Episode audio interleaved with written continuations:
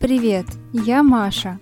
Этот подкаст – плод моей любви к хорошей литературе и вкусной еде. Здесь я расскажу тебе о книгах, которые питают разум, а потом мы вместе приготовим блюда, которые захватывают воображение. Думаешь, что между едой и книгами нет ничего общего? Я готова с этим поспорить. Литература – это не только полезно, но и вкусно. Эту литературную вечеринку я хочу посвятить самой летней для меня книге и соответствующему сезонному десерту. Начну с того, что у меня есть свой маленький обычай. Каждый год 1 июня я откладываю все свои дела в сторонку, открываю светлую, уютную повесть Рэя Брэдбери «Вино из дуванчиков» и просто читаю целый день, поедая мороженое. И только после этого ритуала лето начинается для меня по-настоящему – и вот я решила, что сегодня наконец-то пора сделать эпизод по этой бесподобной повести. К тому же я уже давно искала повод, чтобы приготовить мороженое, и нашла идеально подходящее для этого событие. 17 июля поклонники мороженого в США празднуют Национальный день своего любимого лакомства. Без мороженого невозможно представить ни одно лето – Прохладное июньское утро, жаркий июльский полдень или теплый августовский вечер. Я верю, что любое время дня и ночи покажется немного лучше, если поблизости окажется мороженое. Сегодня перенесемся в лето 1928 года, маленький американский городок штата Иллинойс. Прокатимся в трамвае по затерянным в тенистых рощах путям, заглянем к полковнику Фрилею, чтобы послушать удивительные истории о бизонах, или в фургончик старьевщика, чтобы раздобыть себе редкую вещицу. И, конечно, соберем целый мешок одуванчиков для июльской партии дедушкиного вина. А потом вместе с Биллом Форестером отправимся в прохладную аптеку, где жужжат вентиляторы, пахнет содовой и криозотом, и отведаем порцию лимонного мороженого с ванилью. Начинаем.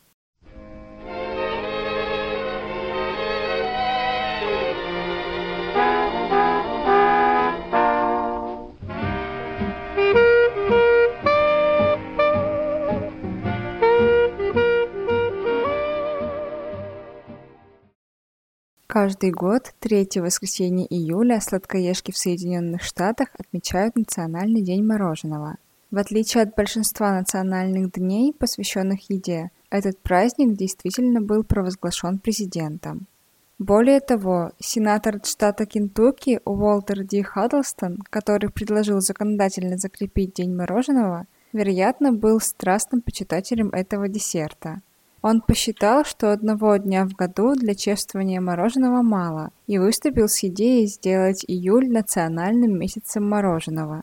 Президенту Рональду Рейгану предложение понравилось, и в 1984 году он утвердил закон. Неудивительно, что США лидирует по потреблению мороженого. Американец съедает около 20 килограммов мороженого в год – для сравнения, в России мороженое едят в более скромных масштабах – всего 4 килограмма на человека. Кстати, Всемирный день мороженого тоже существует. Кроме того, свой отдельный праздник есть у фруктового льда, эскимо, пломбира, вафельного рожка, а также у различных вкусов мороженого – ванильного, шоколадного, фисташкового и других. Инициатором Национального дня мороженого в Америке выступила компания Ben Jerry's. В 1974 году друзья Бен Коэн и Джерри Гринфилд, окончив кондитерские курсы, открыли кафе-мороженое. Так они надеялись заработать на покупку грузовика, чтобы стать дальнобойщиками. Но их сладкий бизнес быстро раскрутился, и кафе стали наводнять толпы желающих отведать мороженого. В 1979 году, в честь годовщины открытия кафе, владельцы устроили День мороженого и кормили посетителей бесплатно. Американские сладкоежки, среди которых оказался и сенатор США, оценили идею, и праздник стал официальным. В этот день в Америке проводятся фестивали мороженого, дегустации, конкурсы на поедание лакомства, а компании-производители вручают призы и сладкие подарки.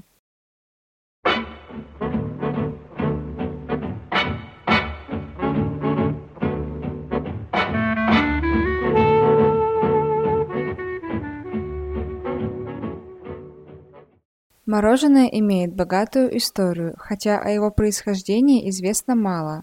Существует несколько версий. Некоторые историки считали, что самый ранний вариант этого десерта изобрели китайцы. Еще при династии Тан, около 697 года нашей эры, жители Поднебесной готовили освежающие блюда из смеси льда, снега и фруктов, а впоследствии стали замораживать молоко и смешивать его со льдом. Другие историки предполагают, что первый прототип мороженого придумали римляне, когда смешали снег с медом и фруктами, а местом рождения десерта по этой версии считается Неаполь. Авторство приписывается итальянскому кондитеру Антонио Латини, который создал сорбет на основе молока. В любом случае, первые виды мороженого были совсем не похожи на ту версию, с которой мы знакомы сегодня. Впоследствии каждая страна внесла свой вклад в совершенствование этого лакомства. Десерты, напоминающие замороженный сок, бытовали в Древнем Израиле, Греции и Риме. В Иране в V веке до нашей эры появился десерт фалуде, состоящий из нитей пищевого крахмала, замороженных с розовой водой и лаймовым соком, иногда с молотыми фисташками. В 1718 году в Англии вышел первый сборник рецептов «Миссис Мэри Илс», где впервые был опубликован рецепт мороженого. Во Франции придумали пломбир, названный по месту своего появления – «Пломбиер Лебем». Австрийские кондитеры подарили миру шоколадное мороженое, а в США в начале 20 века появилось эскимо – Американский кондитер Христиан Нельсон стал делать мороженое в шоколадной глазури и назвал свое изобретение «пирожок эскимоса» – «эскимо-пай». Англичанка Агнес Маршалл предложила подавать мороженое в вафельном стаканчике, а ее соотечественница Нэнси Джонсон изобрела аппарат для приготовления этого десерта. В России с XVIII века тоже готовили лакомства на основе замороженного молока, творога, сметаны и других ингредиентов.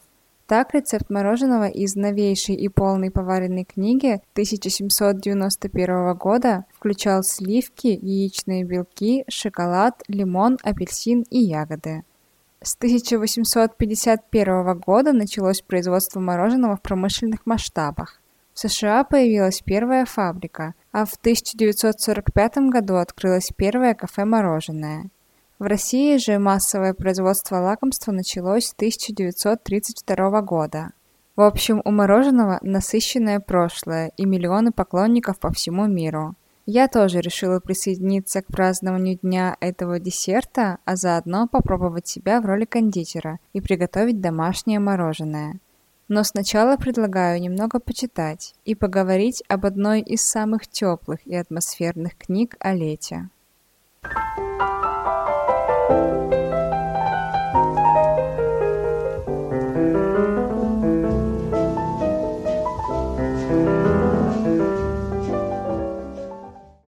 Повесть Рэя Брэдбери «Вино из одуванчиков» была написана и опубликована в 1957 году и мгновенно нашла своих преданных читателей по всему миру. И это неудивительно, ведь в своем произведении Брэдбери обращается к темам, которые знакомы и важны каждому. Это тема детства и летних приключений, маленьких радостей и переживаний, с которыми сталкивается каждый ребенок. В основу этой лирической повести легла автобиография самого Брэдбери, немного приправленная выдумками писателя.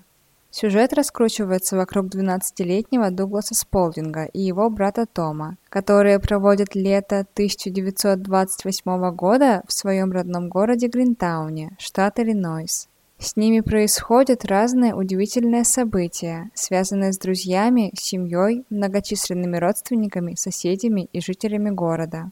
На протяжении всего повествования братья проживают обыкновенные маленькие летние приключения. Пикники в электрик-парке, купание в речке, игры с друзьями во враге с утра и до самого вечера, походы в кино и в галерею с аттракционами, прогулка в лес с отцом за земляникой, поездка на трамвае к озеру и прочие, хорошо знакомые каждому ритуалы. Теперь я разделю лето на две половины – Первая в моем блокноте называется «Обряды и обыкновенности». Первый раз в этом году пил шипучку. Первый раз в этом году бегал босиком по траве.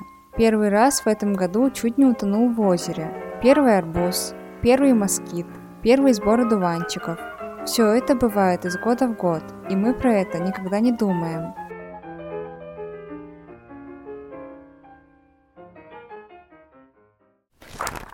Повесть Брэдбери во многом автобиографична, но реальное тут переплетается с фантастическим. Так ребята становятся свидетелями изобретения машины счастья, спасают колдунью Таро, заключенную в тело восковой куклы, путешествуют во времени, слушая удивительные рассказы старого полковника Фрилея. Каждый день этого лета они делают удивительное открытие, и чтобы ничего не упустить, записывают их в особенный блокнот.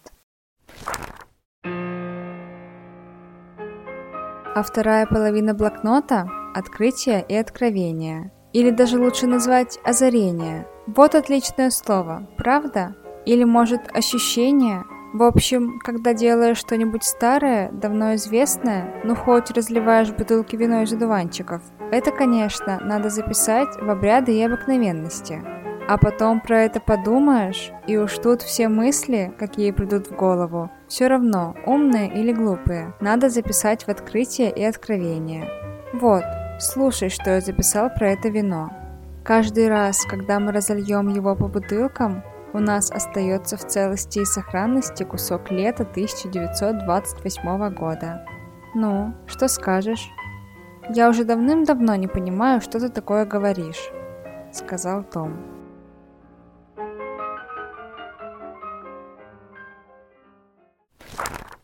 Городок Гринтаун Брэдбери просто выдумал, но после говорил, что и этот город, и Джон Хафф, и Овраг, и Душегуб реально существовали. Писатель только немного изменил имена и некоторые названия. Впрочем, получилось весьма правдоподобно и реалистично. Мир маленького оглушенного зноем городка продуман до мелочей, и в существование подобного места и его жителей верится легко. В вымышленном Гринтауне несложно узнать свой родной город, каких тысяча по всему миру. Тихий и спокойный городок со своей библиотекой, зданием суда, городской башней и со своим оврагом, в котором таятся будоражащие воображение ужасы. В этом городе жизнь движется в своем неспешном ритме, и в этом уютном измерении проходит детство. Утро было тихое, Город, окутанный тьмой, мирно нежился в постели. Пришло лето, и ветер был летний. Теплое дыхание мира, неспешное и ленивое. Стоит лишь встать, высунуться в окошко, и тотчас поймешь. Вот она, начинается. Настоящая свобода и жизнь. Вот оно, первое утро лета.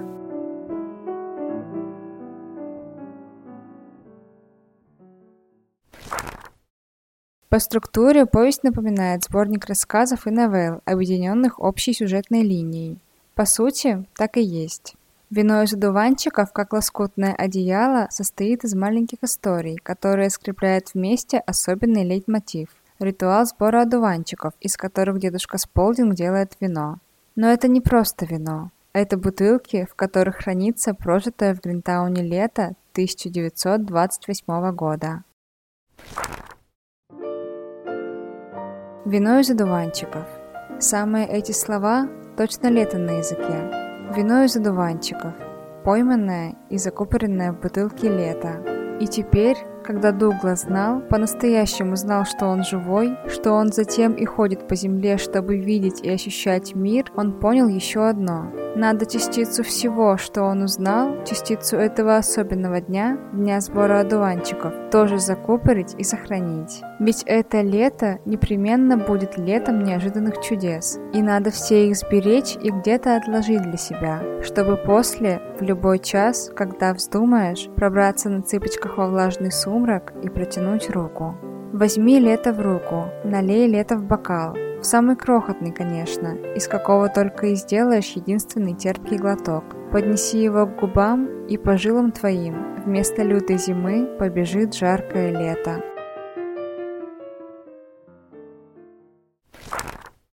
Еще один важный мотив, который сплетает все сюжеты вместе – тема жизни и смерти – в самом начале повести Дуглас внезапно осознает то, что раньше не замечал.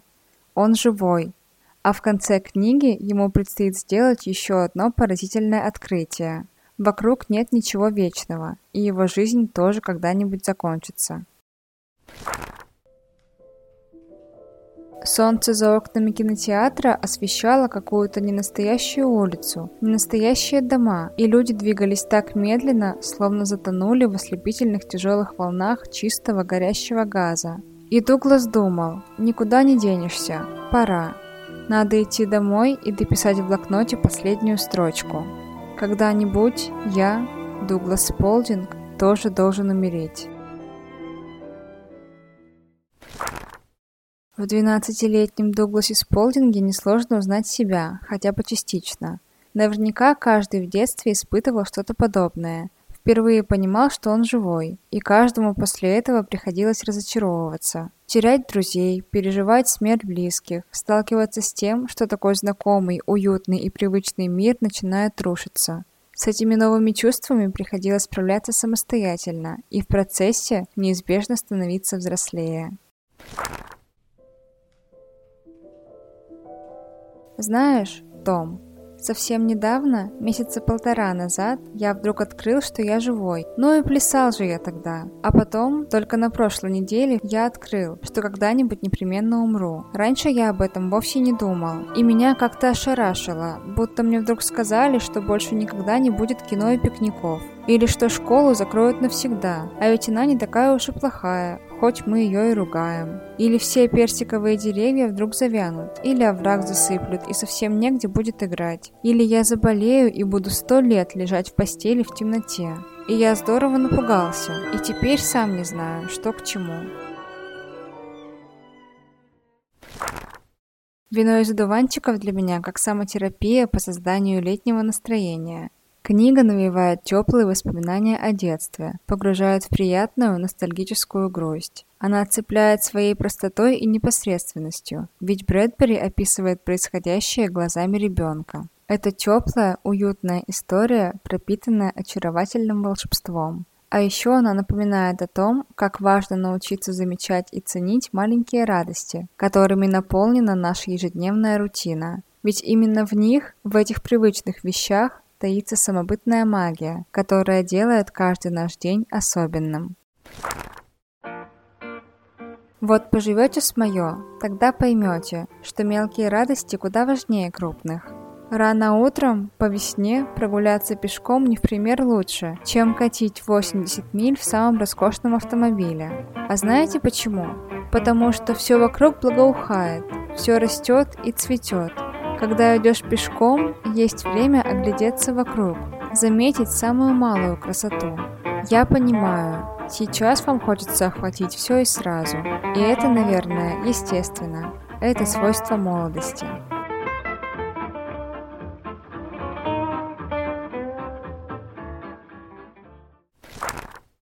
О вине из одуванчиков я могу рассказывать бесконечно и утомить вас всех так, что мы не доберемся до гастрономической части нашей литературной вечеринки.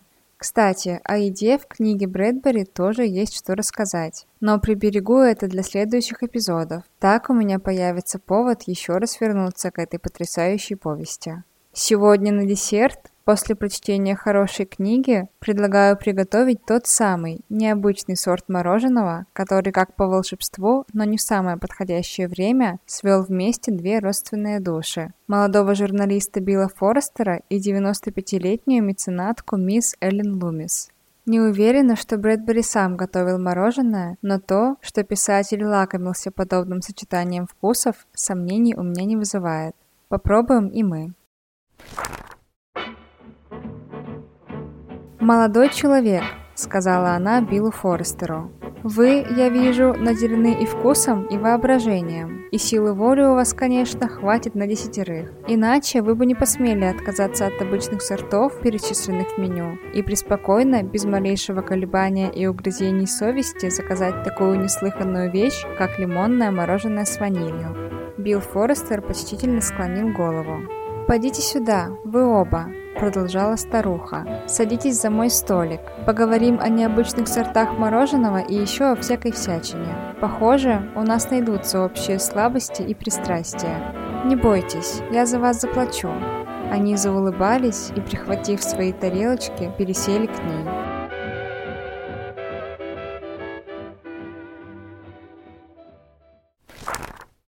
Мороженое – настоящий символ лета. Приятно съесть вафельный рожок или эскимо в жаркий июльский полдень. Вот и герои повести Брэдбери на протяжении всей книги поедают это лакомство на завтрак, обед и ужин. Для этого даже не нужно искать особенный повод.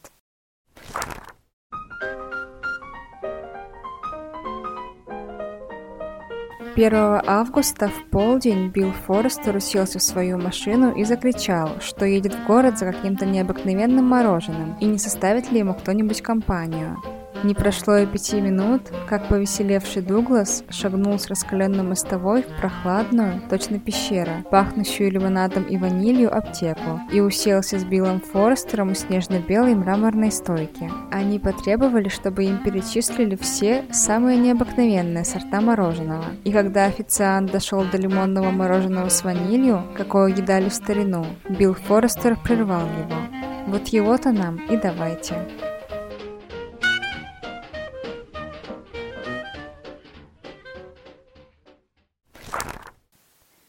Что мы знаем о мороженом? Этот десерт я готовила впервые, но уже давно намеревалась разобраться в тонкостях его приготовления. Оказалось, что технология совсем не сложная. По сути, это просто замороженный сливочный крем. В основе практически всех домашних десертов жирные сливки, сахар и сливочное масло. Иногда его заменяют на яичные желтки или сгущенное молоко. Вариации сочетания и пропорции ингредиентов могут быть разными, а вот со вкусовыми добавками можно экспериментировать до бесконечности. Шоколад, кофе, орехи, ягоды, фрукты, пряности, специи и даже алкоголь. Главное – соблюдать пропорции и не забывать тщательно перемешивать сливочную массу во время застывания, чтобы избежать расслоения и образования кусочков льда. Лимонное мороженое с ванилью. Ингредиенты. 550 граммов сливок 30-33% жирности, 150 граммов сахара, 1 лимон, 1 четвертая стручка ванили или 1 четвертая чайной ложки ванилина. Приготовление. Подготовить лимонный курт. Для этого натереть на мелкой терке цедру лимона. Из самого лимона выжать сок. Отделить белки от желтков. Стручок ванили очистить от семечек и мелко нарезать. Добавить к желткам лимонный сок и цедру, сахар и ваниль или ванилин. Хорошо перемешать смесь венчиком, слегка взбивая. Ненадолго оставить постоять, чтобы цедра отдала свой аромат. Процедить смесь через ситечко в небольшую кастрюльку с толстым дном. Поставить на огонь. Варить до загустения, периодически помешивая. Масса может активно кипеть, но желтки не свернутся благодаря тому, что в составе много кислоты. Готовый курт полностью остудить. Охлажденные сливки взбить до мягких пиков. Добавить лимонный курт, тщательно перемешать лопаткой. Крем загустеет, это нормально. Поставить емкость в морозилку для замораживания, примерно на 2-4 часа. Доставать мороженое из морозилки каждый час и тщательно вымешивать лопаткой. Это нужно для того, чтобы оно застывало равномерно и в процессе не образовывались кристаллики льда. Когда мороженое станет мягким и будет перемешиваться с трудом, переложить его в плотно закрывающийся контейнер и поставить в морозилку для окончательной заморозки. Готовое мороженое переложить в креманку. Можно украсить мятой или свежими ягодами. Это домашнее мороженое получается плотным, с нежной маслянистой текстурой, насыщенным ванильно-сливочным вкусом и бесподобным ароматом лимона. Неудивительно, что герои повести Брэдбери отдают ему предпочтение.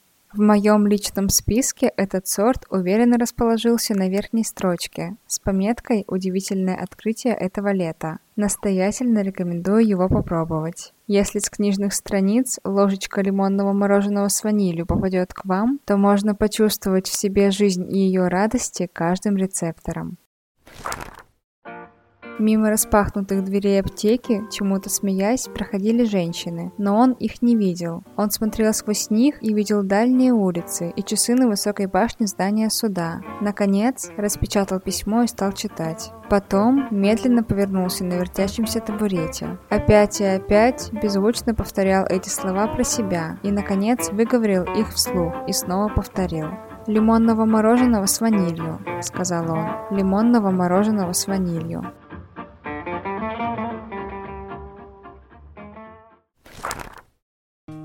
На этом наша летняя литературная вечеринка заканчивается. Помните, что лето случается с нами всего один раз в году и длится совсем недолго. Поэтому не забывайте наслаждаться каждым его мгновением и отдыхайте почаще. Если в суете рабочих дел летнее настроение от вас периодически ускользает, попробуйте вернуть его, перечитав вино из одуванчиков. А если делать это в прикуску с лимонно-ванильным мороженым, эффект настигнет быстрее и продлится немного дольше. После прослушивания подкаста не забудьте оценить эпизод и напишите небольшой отзыв, хотя бы пару слов. Так мы вместе сделаем наши литературные вечеринки еще уютнее и интереснее. И не стесняйтесь позвать друзей книголюбов к нам присоединиться. Делитесь ссылкой, чтобы слушать, читать и готовить в приятной компании. Все рецепты литературных блюд можно найти в телеграм-канале подкаста. Там же я рассказываю о книгах, делюсь своими читательскими заметками и новостями о будущих эпизодах. Ссылку на канал оставлю в описании к этому выпуску. Услышимся через неделю на следующей литературной вечеринке. Пока!